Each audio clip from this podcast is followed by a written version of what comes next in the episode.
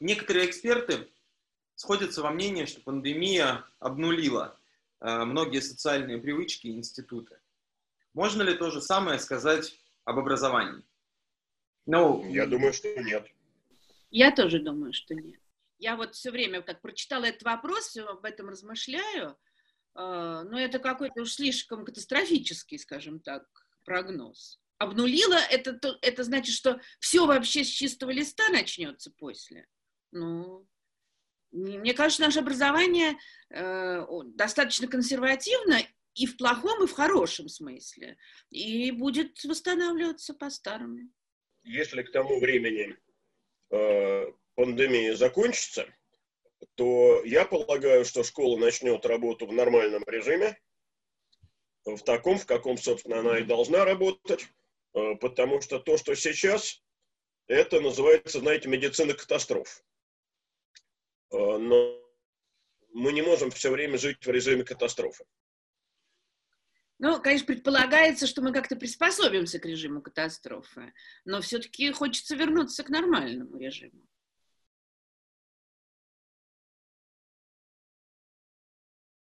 Все с разной долей оптимизма смотрят на применение цифровых технологий в образовании. С одной стороны, цифровизация помогает усилить контроль за успеваемостью и вовлеченностью учеников в процесс. А с другой, постоянная доступность цифровых инструментов создает проблему так называемых цифровых костылей, да, при которых написание эссе там, без доступа к интернету становится практически невыполнимой задачей для учеников, и не только для школьников. А, ощущаете ли вы эти противоречия в своей практике, да, и как вот вы с ними справляетесь? Ну, а написание эссе без доступа к книжкам э, может быть нормальным? Ну, если это не рассказ о том, как я провел лето. Доступ к информации необходим, цифровые, э, все, э, все цифровое, как сказать, пространство дает доступ к информации. Другое дело, что с этим связано очень много проблем. Э, да, ее слишком много, они, не, ученики и взрослые не умеют с ней разбираться, ее отсеивать, ее оценивать. Но это все надо решать. А что такое цифровые костыли? Это замечательная вещь. Э, раз, раз, нашел книжку, посмотрел. По-моему, это не костыли, а очень большая помощь. Мы все этим пользуемся. Здесь проблема существует давно, и э, эпидемия коронавируса ничего нового здесь не дала. Э, дети э, давным-давно предпочитают пользоваться не книгами и не статьями, а э, первая информация, которая им попадается в интернете, хорошо еще, если это Википедия, не всегда это хорошо, э, но лучше Википедия, чем многие ресурсы, на которые они вдруг э, натыкаются. У меня вот сейчас была ситуация, когда девочка прислала мне работу, я объясню потом, как я даю задание. Вот она мне присылает работу, в которой такие пафосные слова, наукообразные, которых нет э, ни в учебнике, э, ни э, в моей презентации, которая была им разослана, и, ни, конечно, этих слов нет в голове семиклассницы. Я прошу ее, скажи мне, пожалуйста, вернее, напиши мне, пожалуйста, чем ты пользовался. Если это книга или статья, значит, ссылку. Если это сайт, ссылку. Присылает. Конечно же, это сайт, первый попавшийся – ну, в данном случае это был сайт э, «Наука Клуб». Я туда зашел, э, у меня волосы встали дыбом, потому что там нет э, ни одного утверждения без ошибки. Э, там меняются совершенно свободно века, э, даты, бог знает что. Но ребенок не может в этом разобраться. Понимаете, но эта проблема существовала и раньше – когда дети начинали пользоваться какой-то дополнительной литературой при подготовке к учебнику, они, к сожалению, обращаются не к книгам э, и не э, к статьям из научных или научно-популярных даже журналов, а именно э, к самым разным источникам в интернете. Э, при этом э, очень часто, если ребенка не учить этому, э, то в качестве ссылки будет указано в интернете я говорю, ребята, в интернете это значит в библиотеке. Вот я посмотрел в библиотеке. Так ссылки не делаются. Давайте разбираться, чем вы пользовались. Но еще раз говорю, что здесь э, эпидемия ничего не прибавила, дистанционка ничего не изменила. Так было и в привычном образовании. И так было до всякого интернета, только у них меньше информации было. Тоже могли взять ну, какую-нибудь идиотскую до, брошюру. До интернета такого было все-таки гораздо меньше, ну, да, э, потому что, э, ну, во-первых, все-таки, будем говорить прямо, на полках э, книжных магазинов сейчас много всякого барахла, но все-таки соотношение доступного барахла и доступной ну, более-менее доброкачественной э, научно-популярной литературы иное, чем в интернете. В интернете легко найти э, совсем уж, э, так сказать, фантастические вещи. Кроме того, если это было до интернета, то ребенок хотя бы брал книгу и с нее, извините, переписывал. А сейчас я вынужден давать домашнее задание с условием, выполняем его от руки, потому что иначе это просто люди заходят в интернет, оттуда в два клика копируют и присылают. Мне это не надо. Поэтому у меня железные условия. Сейчас, во время эпидемии, все пишется от руки.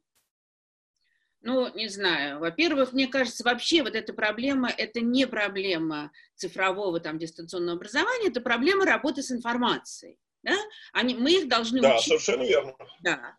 А, вот. Это раз. Что касается от руки, то это же увеличивает их время их работы невероятно. Мне кажется, что, э, ну, естественно... По сравнению с чем? С печатью? Да. Не намного. А по сравнению с копипастом, да, увеличивает. Мне копипаст не нужен. Конечно, да. Но мне кажется, что, ну, естественно, я тоже э, получаю кучу каких-то списанных работ, а, я, ну, я их проверяю на антиплагиате и безжалостно, значит, соответственно, ставлю отметки, но а, вот для меня это такой очень важный челлендж, извините за грубое слово, потому что, ну, я об этом думала и раньше, но теперь вот в данных обстоятельствах невозможно давать задания, на э, сумму знаний. Мы этого проверить не можем. И, наверное, да, с этим можно смириться или даже обрадоваться этому, потому что, наверное, тогда надо тренировать. Я вот сейчас стала давать, начинаю давать задания, э, там, ага, ну найдите в Гугле, что вы нашли, давайте выясним. Э, может быть, это тоже способ обучения работе с информацией. Тамара, это какие классы? Ну, конечно, старшие. Лень, но маленькие... А у меня пятый седьмой в этом году. Маленькие с Гуглом получше нас с тобой умеют обращаться, вообще с интернетом. Поэтому, ну, значит, дай им попроще задание. Не такой, конечно, как у меня. Но мне кажется, что им тоже, их тоже уже надо учить, вот пусть ну, вот на таком уровне, но искать эту информацию, а иначе в десятом классе будет поздно. И как-то работать с ней. И давать э, а, ну, хотя бы, я не знаю, самые простые задания, но вот не просто сообщите вот это, а там, не знаю, сравните, проанализируйте, ну, что-то. На их уровне, конечно. А иначе это крах.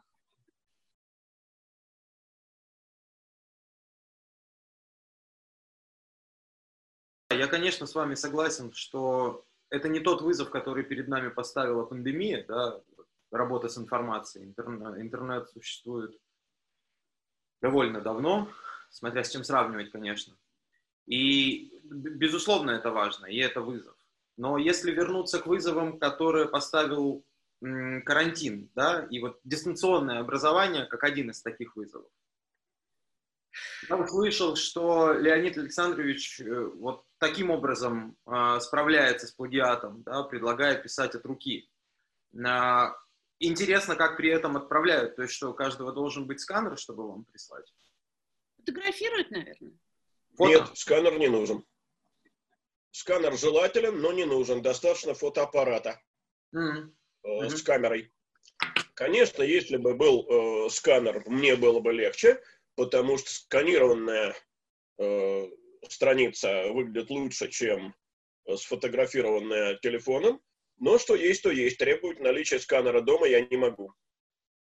Ну, тут проблема в том, что, да, вот мы с Леонидом Александровичем можем спокойно сказать, сфотографируйте работу и пришлите. Ну, а я прошу, чтобы мне по почте присылали, э, я не прошу, чтобы писали от руки, чтобы мне, значит, присылали письма или фотографии. Но э, понятно, что огромное количество учителей не может себе этого позволить. Просто потому что мы что, исходим из того, что у всех детей в нашей стране есть смартфоны? Это, Ребята, это вообще проблема колоссальная. Бог да. с ними со смартфонами. Я вот тут обнаружил, э, что делается в Сибири, в сельской местности.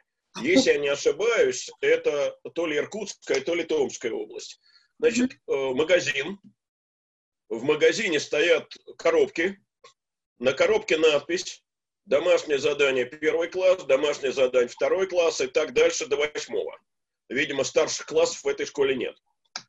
Э, Значит, учитель физкультуры, поскольку сейчас физкультуры уроков нет, э, он э, работает следующим образом. Он развозит на своей машине или велосипеде, это я уже не знаю, развозит по домам в поселке домашние задания, а потом, видимо, родители сносят эти домашние задания, выполненные на бумаге, в магазин и кладут соответствующую коробку учитель оттуда дистанционно забирает и проверяет. Хорошо. Э, потому что дома нет ни смартфонов. Э, Ничего. Отсутствие смартфона – это не самая большая проблема. А дома нет компьютеров. И купить эти компьютеры не на что, потому что деньги э, там получают крохотные. О каких компьютерах мы говорим? Кроме того, есть же еще другая проблема, и она не обошла даже такой небедный город, как Москва. Но хорошо, если э, в семье один ребенок, и у этого ребенка есть персональный компьютер. Да. А вот его, его персональный. А если в этой семье трое детей? И родители работают удаленно. И родители э, тоже работают на компьютере. Понимаете, вот э, вчера я наткнулся на э, рекламу Мэш, Э, ну, дизайнерам и заказчикам надо просто головы оторвать. И, не за то, что они рекламируют э, плохо работающую мэш, это бог с ним, а за то, что они, э, понимаете, провоцируют социальную ненависть. Потому что в этой рекламе ребенок, прежде чем приступить к занятиям, спускается со второго этажа, то ли в двухэтажной квартире, то ли в коттедже. Класс. Это, конечно, прек... да, это, конечно, прекрасно. Э, особенно это прекрасно, когда на эту картинку смотрит э, семья, э, которая проживает в двухкомнатной квартире, но в этой семье папа, мама, трое детей. Я эту семью вот ежедневно вижу. Это мои соседи по подъезду. Не в рекламе дело, а в том, что у многих людей реально нет возможности пользоваться такими инструментами дистанционного обучения. Москва не вся Россия. Да, ну, поэтому, ну, понятно действительно, что сейчас э, такая экстренная ситуация. Но когда начинают говорить, что вот мы теперь будем дальше развивать дистанционное обучение, ага, вы обеспечите сначала всех компьютерами. Это как Собянин, да, хотел, чтобы у всех на смартфонах были эти самые QR-коды. И всем смартфоны. Простите, но есть же еще и совсем другая проблема, и вот это как раз московская проблема. Ну, давайте представим себе, вот такую семью, где одновременно папа, мама и ребенок э, сядут за компьютеры. И что будет с этим интернет-соединением? Он не тянет три конференции одновременно. И с трафиком. Ну, это все, да. Нет, это, понимаете, это все абсолютный, э, абсолютная фантастика, понимаете, это вот э, такая маниловщина.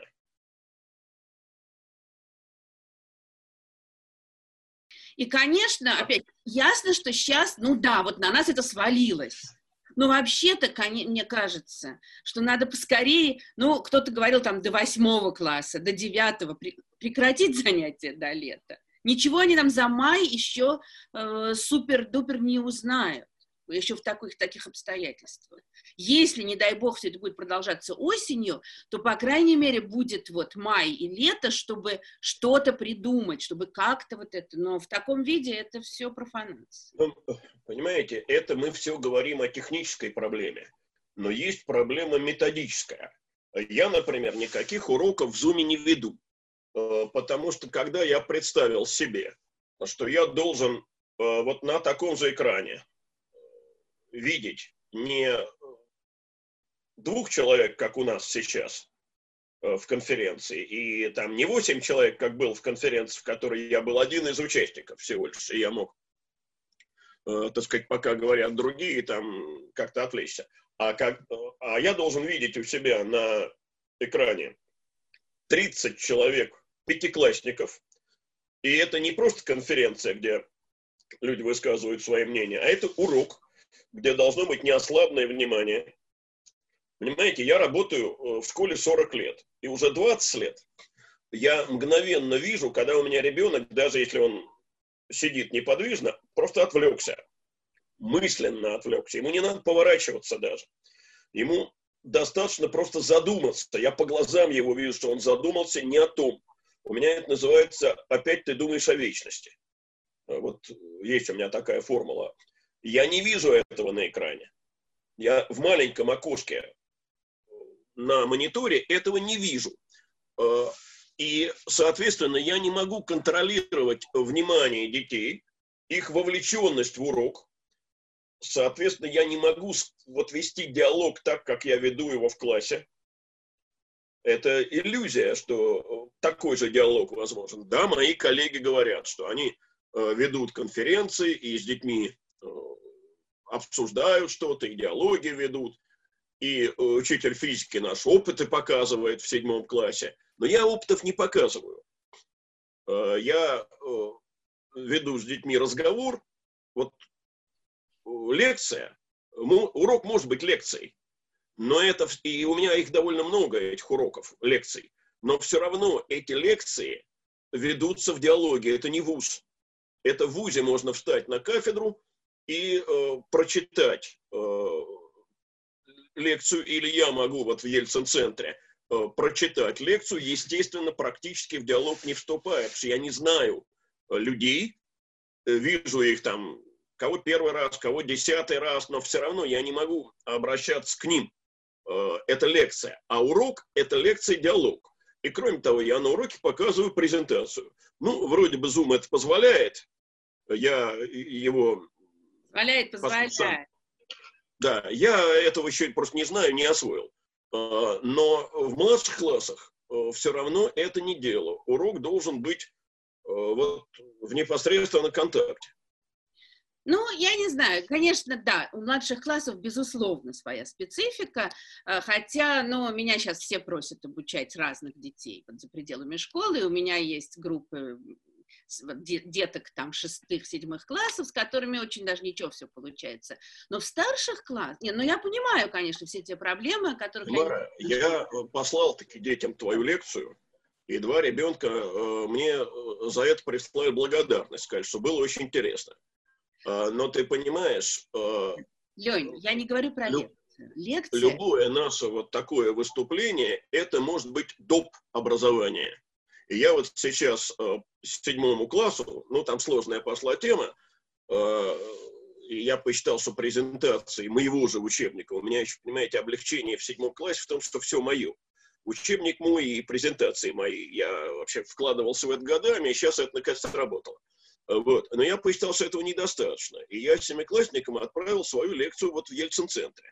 Предупредил их, что, дети мои, два часа лекция идет, смотрите ее кусками. Но, пожалуйста, посмотрите. Не знаю, кто из них и сколько их найдется таких, кто посмотрит. Лень, я не говорила про лекции. Лекции... Я понимаю в 10-11 классе я понимаю, что это совсем другой опыт, чем у тебя. Я получаю большое удовольствие от работы в Zoom. Конечно, мне тоже мне не хватает контакта в классе, естественно, но мне интересно как раз решать те проблемы, которые передо мной встают. А, да, мы общаемся с ними вот в этих окошечках, мы с ними разговариваем, и мне интересно придумывать, там я в чате пишу им задания, и, скажем, иногда я прошу, чтобы каждый из них тут же, в, если это какой-то маленький ответик, тут же в чате написал ответ, там, кстати, есть вариант написать для всех. Хорошо а для этого иметь шесть рук, а не две а можно прислать лично мне. Э, и я, для меня вот это, скажем, большое достижение, потому что я часто на уроке прошу их быстро там на маленькой бумажечке написать там, три фразы. да, и сдать.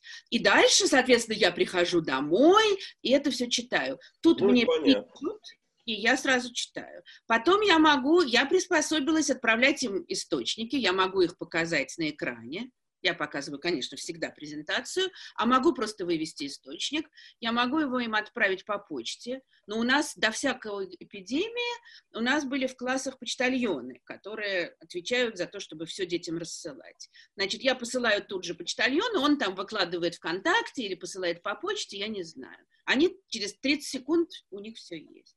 А, я даже придумала для себя, я придумала для себя доску, потому что мне нравится, скажем, когда дети что-то говорят, я их основные идеи записываю на доске. Теперь я вывожу на экране просто вардовский файл и печатаю, они все видят. И ну, мне это все доставляет удовольствие. Я вижу знаешь, еще кучу проблем.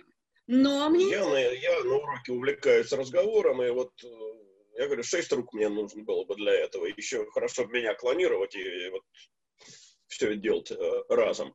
А что касается твоих э, дополнительных занятий в шестом-седьмом классе, это все правильно. Только ты мне скажи, пожалуйста, у тебя сколько таких детей? Нет, конечно. Я же говорю, я прекрасно понимаю. Нет, не 30, естественно. Хотя нет, в городе я 35. Да. Сколько?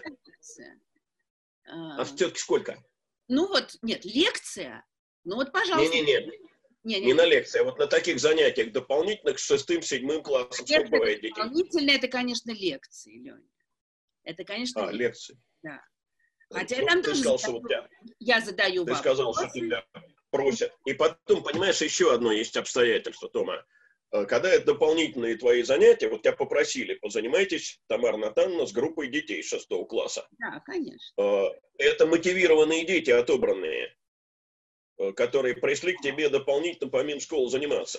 Это совершенно другая ситуация. Понимаешь, вот у меня много лет назад был приятель, собственно, он и есть. Он э, турист очень опытный. И он говорил, что когда я прихожу и организую туристический кружок в школе, это совершенно почему-то по-другому дети к этому относятся, чем когда они приходят ко мне в туристический кружок, там, ну, тогда это был Дом пионеров. Я говорю, милый мой, а что ж ты хочешь? то ты к ним принес, пришел и на блюдечке им все принес, а, а то они к тебе пришли. Совсем мотивация разная.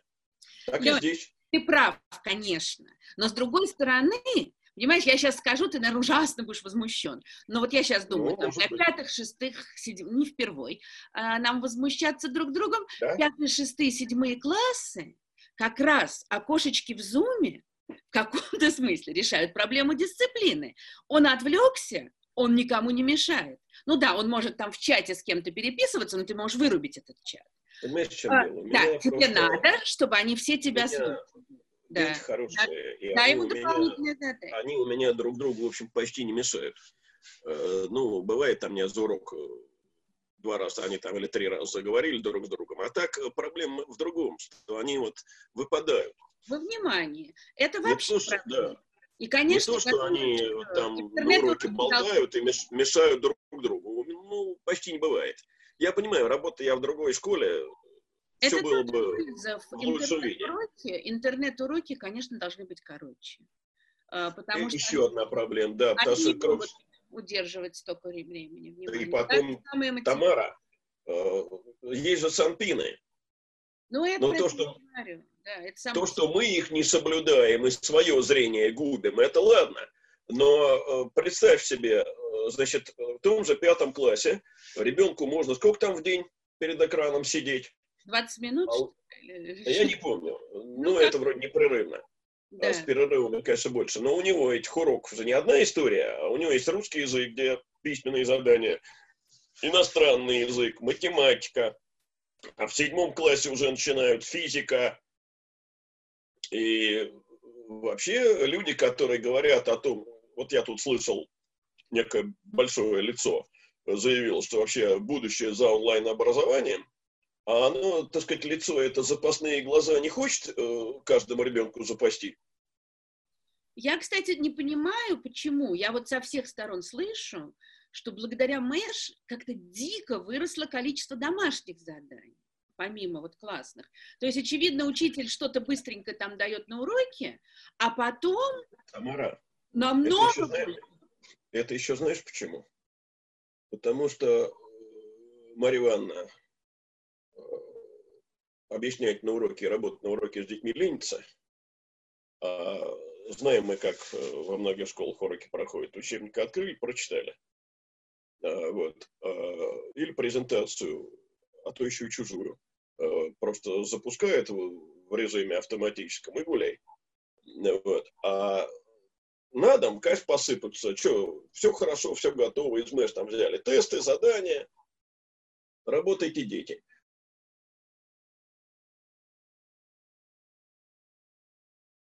Хорошо, если э, учитель, во-первых, э, в предмете своем хорошо разбирается, а во-вторых, э, технически грамотен, в отличие, скажем, от меня – и э, прекрасно, э, вот у него э, руки работают, он и объяснение ведет, и задания в, в чате сбрасывает, и их получает, и тут же читает, это все прекрасно.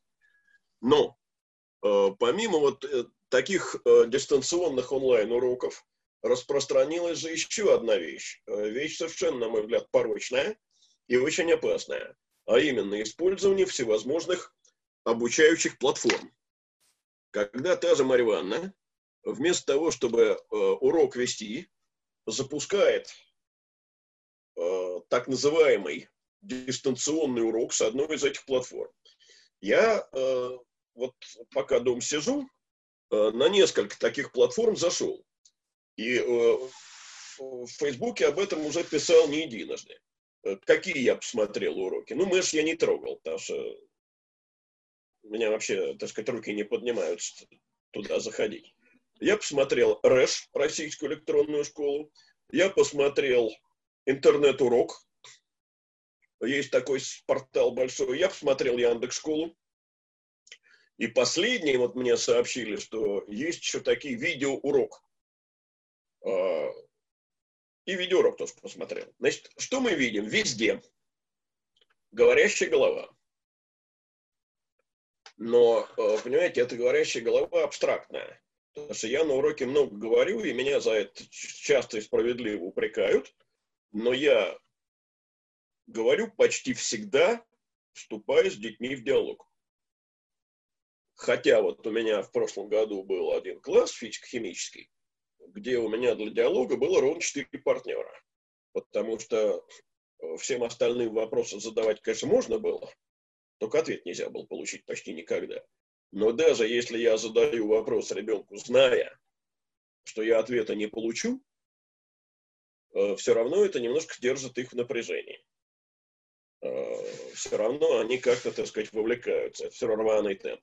А тут стоит человек и ровным голосом кто-то более, так сказать, артистично, то есть паузами в надлежащих местах, э, хорошо поставленным голосом, кто-то плохо, без пауз и без акцентировки. Что-то такое в пространство вещает. Э, иногда забывая сказать, вот это запишите. А иногда, наоборот, э, говорит, вот вам время на самостоятельную работу. Но, во-первых, даже самое лучшее таким образом инструмент, проведенная лекция – это лекция, это не урок. И называть это уроком – глубокое заблуждение, потому что нет обратной связи, нет контакта никакого с аудиторией. Э, непонятно, э, к кому человек обращается. А, кроме того, я видел уроки такие, от которых у меня волосы встали дыбом. Вот специально Тамар Натанну порадую, э, поскольку, как говорится, енот в деле. Э, значит, смотри, Тамар, вот он, э, человек говорит, это закадровый голос, там вообще нет никакой говорящей головы. Значит, поскольку разночинцы очень хорошо относились к крестьянству и старались все поддерживать, и реформы поддерживать, то они активно шли в мировые посредники. Разночинцы. В мировые посредники. Да, да, вот так вот. Слушаю дальше. Дальше оказывается, что земская интеллигенция, земские либералы, прошу прощения, земские либералы, разочаровавшись в реформах, стали создавать кружки э, разнообразные. Из этих кружков выросла организация «Земля и воля». Э, я значит, Но это... очумел. Послушай меня до конца, ты не все еще услышала. Я э, очумел от того, что земские либералы, оказывается, создали землю и волю. И только через 30 секунд я сообразил, что речь идет о первой земле и воле, которая появилась в 61 году. А земства, как известно, появились в 64-м.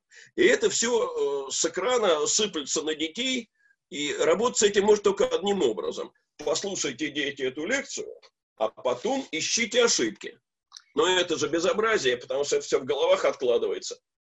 Лень, это опять да. разговор об отборе информации. А, этих сейчас, естественно, так как спрос есть, то халтуры будет огромное количество. Конечно, лекцию такую можно использовать только как подспорье. Но, опять же, есть совершенно лекции другого класса. Я регулярно задаю, скажем, своим детям на дом, или даже бывает, что мы в классе смотрим, но работаем с ними. Например, мы смотрим лекции Арзамаса. Очень удобно есть лекции постнауки, тем более, что они коротенькие и с ними можно работать, и с ними, к ним можно придумывать Отлично. задания, их можно обсуждать. Но... В качестве доп. образования. Конечно, естественно, естественно. Доп, Но а мне кажется, что мы еще, у нас как- как-то неконструктивно идет наш разговор, потому что мы очень увлечены а, критикой нынешних обстоятельств, которые нам позволяют... А это кто меня привлекли. Нет, ну... А я контрик. Мне кажется, ну, а я-то всегда позитив и за, все, всегда голосую за, как известно.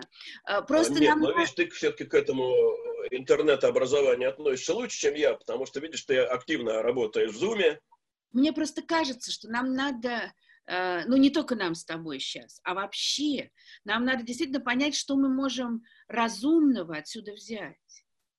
А, вот для меня эти какие-то задания, которые я даю в зуме, понимая, что если я сдаю, дам задание на факты, то они тут же его сдуют. Э, это вот это что-то, ну, не совсем новое, конечно, я раньше так пытался. Ясно, что они в классе могли теоретически дома сдуть. Но мне хочется это и дальше развивать. Мне, например, очень нравится то, что в Zoom вот мог, может прийти 11 класс, а вдруг раз и прибежал десятиклассник. Такой, а у меня сейчас нет урока. Ну, я ему верю. И он, значит, тоже сидит. То есть можно создавать какие-то э, новые группы. А ты скажи, ты э, десятиклассник твой этот пароль откуда взял? Так, а у него есть ссылка на мою конференцию, у него тоже, э, он же тоже занимается. Вот.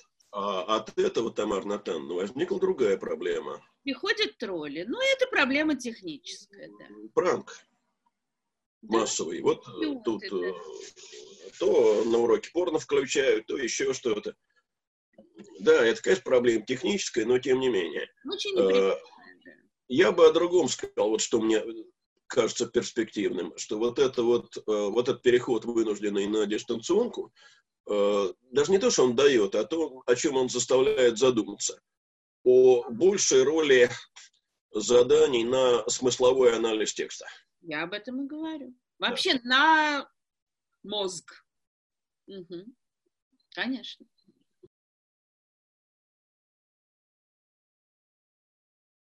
Не далее, как вчера, разговаривал с психологом Зарой Арутюнян, психологом и психотерапевтом. Еще у нас в цикле, в, в этом же самом, а, Александр Колмановский записался.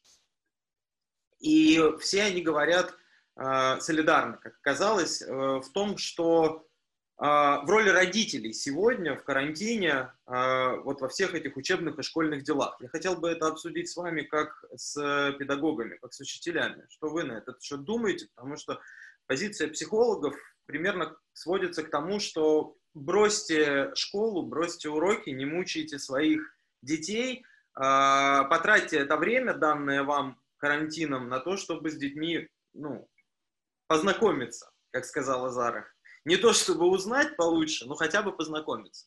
Вообще, это очень неплохая идея. Потому что сейчас родители, я не знаю, у меня всегда вызывало ужас, когда я слышала, сколько родителей сидят с детьми вместе и делают уроки.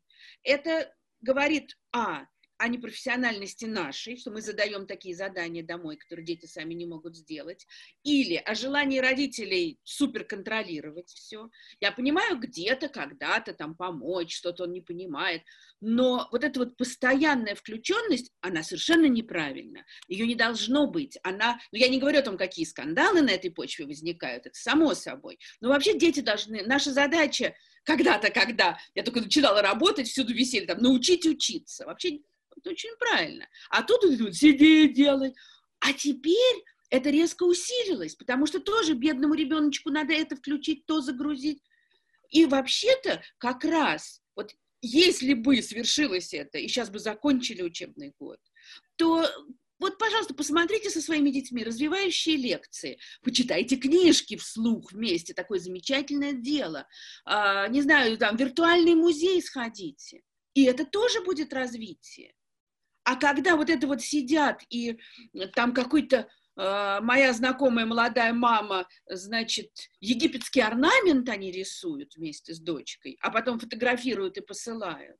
Да елки-палки, э, посетите виртуально, там вот гробницу Рамзеса мне все время предлагает сейчас Facebook. Просто какой-то, мне кажется, что это очень правильная вещь. Не надо. Надо общаться с детьми совершенно по-другому. Леонид Александрович. Есть, есть, есть еще одна, вернее, две разные проблемы. Э, знаете, я тут видел замечательную совершенно картинку. Кот смотрит с тоскую на хозяина, и надпись «Ну иди уже, наконец, на свою работу». Понимаете, это не про котов, это про людей. Потому что когда семья, ну, дети и родители в данном случае, находятся все время в замкнутом пространстве, э, друг, с другом неразрывно, и это не маленькие дети, для которых, так сказать, пребывание все время с матерью – это естественно и нормально. Там, это не трехлетний ребенок, а это, скажем, подросток лет 12 э, то, во-первых, э, может возникнуть э, утомление друг от друга, раздражение, и это очень, так сказать, серьезная проблема. Не зря вот психологи говорят о том, что вот это сидение на карантине обернется лавиной разводов. И домашнего это насилия. Другие это... отношения.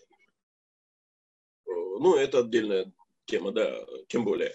Но понятно, что отношения муж-жена – это другие отношения, чем родители-дети, но это тоже проблема. Но насилие по отношению что... к детям тоже может быть. Да, так да, да. сейчас, но, конечно. Да, но что меня еще, да и не только насилие, но это крайний вопрос, а скандалы, вопли, но что меня еще удивляет и настораживает, и это как раз не имеет отношения к карантину, а это всегда было так. Сейчас это может только обостриться.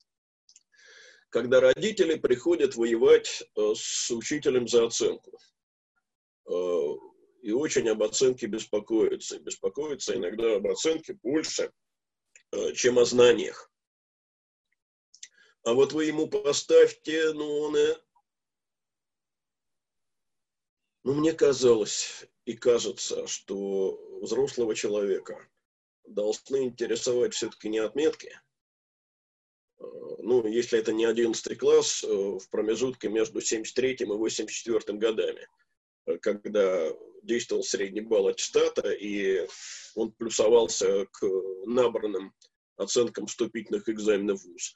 А если это обычная, нормальная ситуация, то интересоваться над теми знаниями, которые у ребенка сформированы, навыками учебными, умениями учебными. Э, вот, Лень, отметка никуда... может э, вдохновить ребенка, может э, оскорбить ребенка. Поэтому может, согласись, что бывают может. случаи, но когда, родители... Но когда родители, что называется, торгуются с учителем за оценку, или вот тут я жуткие прочитал совершенно вещи, э, когда, ну, это, правда, давно было, э, но, тем не менее, было, это живые люди рассказывают, когда учитель ставит оценку, потом приходит мама, заходит к этому учителю, выходит очень довольный, и говорит, 100 долларов, и все в порядке. Ну, мы э, помним, как к Ямбургу мужик с пистолетом пришел. С автоматом. А, ну да. И взводом, и отделением бойцов. Да. Это все было, да но он пришел, э, понимаете, там проблема была, по-видимому, в том, что он считал, что его ребенка обижают, травят. Это другая проблема. А когда мама пришла и за 100 долларов, так сказать, оценку покупает, но она же должна понимать, что знаний-то от этого не прибавилось. Леня, и... ну, эти 100 долларов взяли. Да? Это, другой, это другой вопрос. То, что учитель в данном случае коррумпирован, это отдельная проблема. И она тоже, так сказать, ужасающая. И это, кстати, проблема есть. Ну, в таких формах я об этом слышал, честно сказать, первый раз э, за долгое время. А вот ситуация, когда, э, так сказать, Марья Ивановна требует, чтобы ребенок позанимался дополнительно с ней за деньги, а потом, так сказать, резко оценки идут вверх, а мне такие случаи известны, и это не один случай. У нас даже в школе был один такой случай, правда, уже в следующем году эта учительница у нас не работала, слава тебе Господи. Вот. И это тоже вид коррупции. А, но мы сейчас просто о другой проблеме говорили. Мы говорили о вовлеченности родителей в процесс. Понимаете, вот когда а, родители вовлекаются в процесс для того, чтобы ребенку что-то объяснить дополнительно непонятное, это я понимаю. А когда родители вовлекаются в процесс э, для того, чтобы вот э, оценку повысить и за ребенка что-то делают, э, это неправильное вовлечение в процесс. От такого вовлечения в процесс надо стопроцентно отказаться, потому что ребенок от этого ничего не получает, кроме понимания, что можно обмануть, это во-первых, и во-вторых, что оценка важнее знаний. Вот сейчас, когда мы говорим, сотни тысяч родителей по всей нашей стране так вовлечены в процесс, что просто вообще слов нет. Да, да. И они наверняка делают огромное количество за детей, я их понимаю. И это есть. Ребенок и... там до 7 вечера сидит с этими заданиями, с 12. Начнем... А бывает, что э, мама начинает ребенку что-то объяснять, э, почему-то э, ребенок в мамином объяснении не понимает. Может быть, он и в объяснении Марьи не понимает. Марья Ивановна тут ничуть не лучше. А, но мама начинает раздражаться. А, Все это переходит на взаимный крик. Кому от этого хорошо?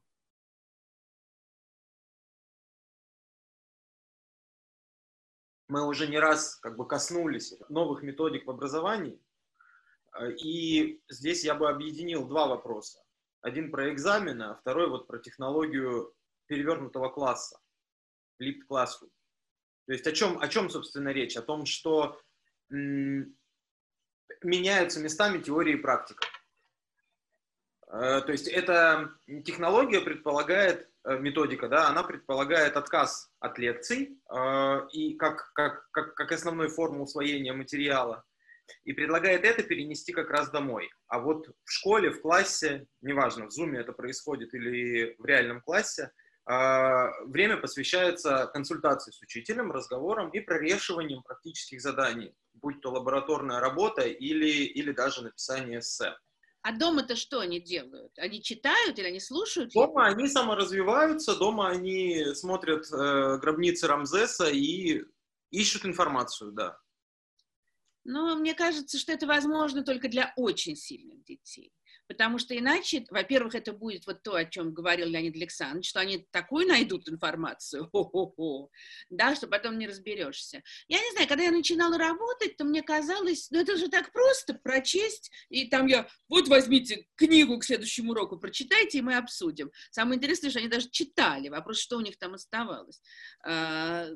Это вот, ну, конечно, они должны что-то делать дома сами. Но если мне кажется, что если это полностью перенести вот на это самостоятельное развитие, э, то, ну, во-первых, это будет просто хаос. Для многих это будет вообще не очень понятно. Я э, неоднократно убеждалась, что мои э, совсем не слабые ученики в гуманитарных классах, они вдруг, вот кто-то не постесняется задать вопрос – и я понимаю даже, сколько слов из тех, что я употребляю, им бывает непонятно. Вы знаете, я сейчас э, на обществознании, мы там занимаемся типа, глобальными проблемами современности, и мы смотрим из вашей же серии э, запись Гуриева, и я поняла, что я ее разбила на кусочки, и перед каждым вот таким кусочком мы э, там полурока э, выясняем, что это значит, что это значит, обсуждаем, и только после этого они могут это посмотреть. Ну, а если они, конечно, будут смотреть вот на этих платформах, про которые Леонид Александрович говорил, ну, тогда в чем смысл? Это требует какой-то невероятной подготовленности, мне кажется, и ученика, и учителя. Есть еще одна проблема с перевернутым уроком. Понимаете, э, даже если мы э, дадим ребенку проверенные материалы, ну вот как я, например, сейчас э, даю свой учебник, свою презентацию, да? Я могу не бояться, они там ядовит, ядовитых грибов где-то накушаются. Но проблема не в этом. Проблема в том, что в сутках 24 часа. А перевернутый класс – это очень большой соблазн. Э, понимаете, это прогрессивная такая форма. У меня нет воспроизводящей работы, я на уроке не рассказываю, у меня все дети ищут сами, а на уроке мы обсуждаем. Это все прекрасно. Но так захотят работать историк, литератор, географ, э, физик, ну, физики и математики с меньшей долей вероятности, чем гуманитарии и биологи, и тем не менее. Это кончится чудовищной перегрузкой и неврозами. Э, мой напарник по школе один раз демонстрировал э, урок, э, ну, это был урок по обществознанию, с очень интересным выступлением, сейчас не помню, одного или двух детей. Прекрасно все прошло. Потом я остался в классе, когда народ разошелся. Спрашиваю девочку, которая выступала. Я учил эту девочку, знаю ее возможности, неплохие. Скажи, пожалуйста, сколько ты потратил на подготовку к этому уроку обществознания? Около двух часов. Но так нельзя работать. А, то есть, понимаете, так можно поработать один-два раза показательно. Но если к каждому уроку истории и обществознания ребенок будет готовиться, э, подыскивая материал по полтора-два часа, э, то это приведет к тому, что к каждому такому уроку будут готовиться три ребенка, а остальные три ребенка будут готовиться к другим урокам. Так можно Понимаете, работать это в старших и классах. к каждому уроку будет готовиться. Так можно работать в старших было... классах, если есть предметы только по выбору, вот как в какой-нибудь английской школе. Вот если у ребенка три предмета всего, и это те три предмета, которые он выбрал, потому что они ему интересны. Вот тут это может очень хорошо сработать. А в нашей да, ситуации... но только если у него, если у него три предмета, то по каждому из этих уроков у него тоже, то по каждому из этих предметов у него тоже не три часа в неделю. И он тоже к каждому уроку так не сможет готовиться. Ну, да, конечно. Ну, там раз в неделю он что-то... Я говорю о том, что такой, э, такой урок с перевернутым классом это, во-первых, получается то, что в старой советской школе называлось подготовить доклад. Реферат. Еще был. Доклад. У нас назывался доклад еще даже. Реферат мы не готовили. Я помню, что на двух э, подряд уроках, это был седьмой класс, аз многогрешный, э, так сказать, делал доклад по Северной войне. Ну, вот два, два урока подряд.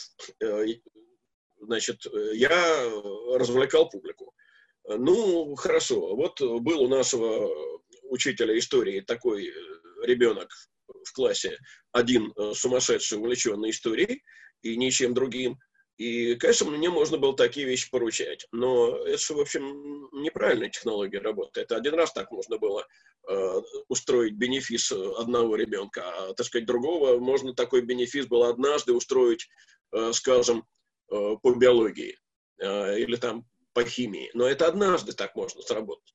И эта работа не совсем классом получается. Поэтому ну, технология перевернутого класса вызывает у меня большие э, опасения. Не говоря уже о том, что приходится сталкиваться вот еще с чем. Это очень странная вещь, но она, тем не менее, все сильнее развивается. Что нынешние дети, э, многие, э, к сожалению, настолько плохо ориентируются, вернее, настолько плохо умеют работать с письменной информацией, что пока ты им не объяснил, а вот только они прочитали, они ничего не могут объяснить.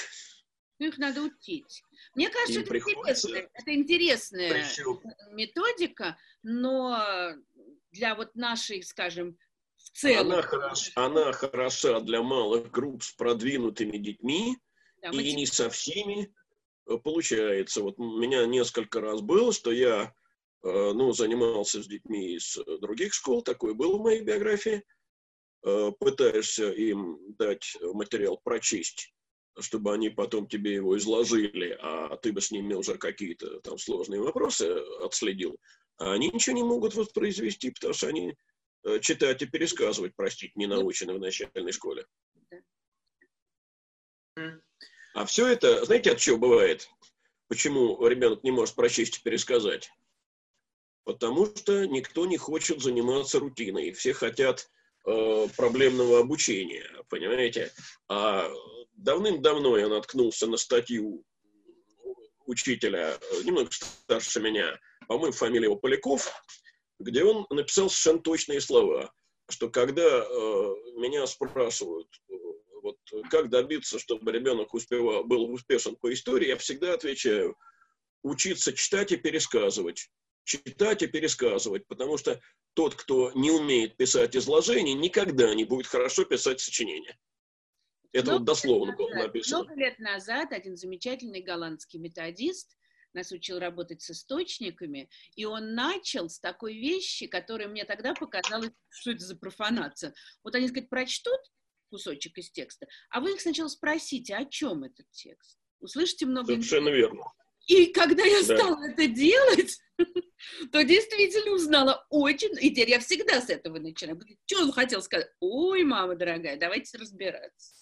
Да, не что он хотел даже сказать, а что тут вообще сказано. Да, да, про что. Иногда выясняется, что совершенно противоположное понимание. Да, да, да. да. Что он хотел сказать, это следующий шаг. О, да. Схожая с этой методика, которая отсылает нас к другой проблеме, проблеме экзаменов на расстоянии, это то, что называется open book exams и take home exams, да, экзамены на дом и экзамены при открытой книге, что якобы должно решать проблему списывания на расстоянии. Удалось ли вам с этим сталкиваться в вашей практике? Считаете ли вы это адекватным решением? А, сталкиваться не приходилось. А, столкнулся сейчас, потому что а, вы вообще наступили мне ровно на больную мозоль, потому что нам предстоит вот сейчас проводить экзамены вступительные в восьмой класс. И если это наши дети, то мы как-то эту проблему решили на основе там, успешности и неуспешности в седьмом э, классе по текущим оценкам. Но несколько человек у нас есть таких, которые, вот если они хотят поступить в профильный класс, значит, сдайте экзамен, потому что они успешно недостаточно. Но у нас есть э, энное количество детей из других школ, которых мы должны экзаменовать, мы пока не понимаем, как это делать. То есть, понимаете, у нас всегда э, при поступлении, скажем, в гуманитарный класс был письменный экзамен по литературе сочинений, вот он будет делаться дистанционно. Там темы ставятся такие, что, ну, в общем, списать можно, только не спишешь, э, потому что не найдешь, э, что и откуда списывать. А экзамен по истории всегда был устный по билетам, и как его перевести теперь э, вот в такую форму, э, чтобы, так сказать, не сидел суфлер под столом, чтобы не лежал учебник вот э, вне поля зрения экрана, мы пока не нашли э, решения. Ну, на И это... У меня голова есть, об этом болит с утра до вечера. Есть огромное количество технологий, ну, в частности, вот а, английские экзамены на кембриджский сертификат и там другие. У них это разработано, но у меня волосы дыбом встают от ужаса, но там детям отсылаются очень подробные указания, как должна быть поставлена Тамара, это... камера и так далее. Я говорю, у меня волосы Это встают... по языку экзамена или по истории? По языку но там тоже можно списывать. Прекрасно. По языку дело. Да. А, Лень, списывание ну, менее, детей в Африке. Но на самом деле, конечно, то есть идея вот такого, как я понимаю, open book, мне, например, она очень близка, потому что я э, регулярно даю письменные задания, при которых в классе, при которых можно всем пользоваться. А, пожалуйста. Э, но, и, ну, там тоже есть проблемы, но неважно. Это, мне это нравится идея. Но если мы делаем такой экзамен, то дети должны быть к этому подготовлены. Это значит, что вот дети, которые, условно да. говоря, вот сейчас там, вдруг ЕГЭ переведут в такой формат, а их никто этому никогда не учил, тогда это должно... Тамара Натановна, и дети должны быть подготовлены, и экзаменаторы должны быть подготовлены. И учителя, которые их учат. Да. Экзаменаторы тоже не подготовлены. Никто не подготовлен. Вы вообще посмотрите, что вы принимали э, участие в проведении ЕГЭ как организатор? Слава богу, нет. А я, к сожалению, в непрерывном режиме э, с 13 по-моему, года. Э, понимаете, это экзамен вообще построенный весь в наших условиях э, на недоверии тотальном, на ну, таком тюремном подходе. Вошел, руки поднял, ноги раздвинул, тебя обыскали, проходи дальше. И так далее. Шаг в сторону, значит, в туалет под конвоем. И главное, вот, все равно это осмысленно, как я понимаю. Что? Ну, мало осмысленно. Все равно это дает малые плоды. Потому что все равно дает, да, нельзя я, я вам скажу, что когда ввели видеоконтроль в 2014 году, а я все-таки не, не с 13 года сижу раньше, неважно, а, но когда ввели видеоконтроль, по-моему, это было в 2014 году или в 2015, количество э, вот списывающих резко уменьшилось. Это правда. Что правда, то правда. Э, вот. Но дело в том, что, понимаете, так, вот э, такие две камеры можно поставить в кабинете э, в пункте проведения экзамена. Как я здесь в комнате у себя должен ставить две камеры? И как она должна стоять, эта камера? Это, так, чтобы... тоже, это все уже тоже придумано. Другой вопрос, насколько это осмысленно. Не, ну, Есть четкие указания. Только... Можно поставить камеру, которая на 360 градусов будет тебя. Это все американские, английские да? люди давно... Да, я тебя уверяю. Правда? А кто я меня тебя... этой камерой на... Не, минуточку. Леня, кто меня, сдающего... С людьми, которые... Сейчас, Тома, мы не про, не про Америку, мы про Россию в 2020 году. Я буду экзамен сдавать у себя дома. Да, Мне да. надо поставить камеру, которая на 360. Кто денег мне даст на покупку этой камеры? А вот это другой вопрос, да. Хочешь поступать? Покупай. Это сдавать будут сколько? 600 тысяч человек одновременно. Кто денег даст на 600 тысяч камер таких? Это же утопия абсолютная для сегодняшнего дня у нас. Нет, это вообще, мне кажется, тупиковый путь, потому что да, конечно. по моим э, ощущениям э, и с собственными детьми, и со школьными, они идут на шаг или на два впереди нас. И все наши попытки блокировать их технические разные способы списывания, они проваливаются, потому что они это лучше умеют делать, чем мы. Меня вчера спрашивали, а вот как мы будем сдавать экзамен? У нас есть переводной экзамен в 10 классе. Ну, Я да я, честно говоря, вообще про это забыла вот в этих обстоятельствах. И э, у меня ощущение, что администрация она что же забыла. По крайней мере, про это как совершенно речи нет. Но мне-то кажется, что, опять же, что в этом году это все должно быть отменено. Все я предложил э, на, своим э, да. коллегам по кафедре, э, ну, тем, кто работает в старших классах в этом году, меня я говорю, вот теперь нет старших классов, так уж вышло, что давайте, ребятки, переводные экзамены хотя бы в восьмых, десятых классах отменим. Конечно. И поставим по году оценки. Потому что, как вы себе это представляете? Э, ну, мне ответили, будет, будет день, будет пища. Э, ну, да. хорошо, будет день, будет пища. Я думаю, что после майских будет понятно. Я думаю, да. что будет понятно, что нам продлят карантин. Я не я понимаю, думаю... как будут сдавать ЕГЭ. Меня вот это больше волнует. Э, ну, это? я вот... Сотни тысяч поведут э, заражаться. Да, представьте себе, ну хорошо, предположим, карантин будет снят, но насколько я вот вижу по опыту зарубежных стран, э, карантин не снимается так. Вчера он был, сегодня его нет. Он снимается да. постепенно. Э, там сегодня можно выходить в магазин, завтра можно сходить в парикмахерскую. А, скажем, театры, клубы, э, рестораны, ну, в Израиле, например, планируется их открыть в мае 2021 года. Да нет, 20... на сегодняшний день, вот мне сегодня пришло, пришло сообщение, Россия на первом месте по темпам расширения болезни.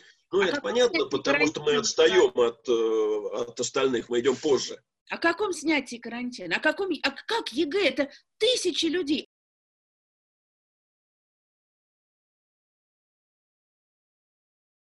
Если даже карантин будет снят э, в конце июня, а экзамен провести в июле, э, то тут возникает тоже много проблем других. Например, финансовых. Потому что кто будет проводить этот экзамен? Э, мы, учителя. Никто другой пока к этому не привлекался никогда. Значит, минуточку. Это, значит, двойная оплата, потому что отпуск у учителей тогда полетит. И э, многие люди вообще не очень хотят этой двойной оплаты, потому что э, учительский год тяжелый достаточно, а этот год с этой удаленкой, он вдвойне тяжелый. И э, прийти в сентябре после не двухмесячного, а, там, скажем, трехнедельного отпуска, это значит, что многие просто до мая не доработают. И мы получим э, дикую заболеваемость уже не от короны, а э, неврологическую, э, физическую от переутомлений. Я не знаю, как будет, но с другой стороны, понимаете, вот э, государство пошло на разумный шаг только наполовину. Оно отменило ОГЭ по выбору. Оставило пока ОГЭ обязательное. На мой взгляд, ОГЭ надо просто отменить полностью. Конечно. Э, просто полностью. А лучше не восстанавливать потом, что это бессмысленный экзамен. Ну ладно, это отдельный разговор. Как учителям, ученикам и родителям подготовиться к первому сентября? Я предлагал до этого обсудить два сценария, когда школы не откроются и когда заработают в привычном режиме. Давайте остановимся на одном позитивном, что школы все-таки 1 сентября заработают.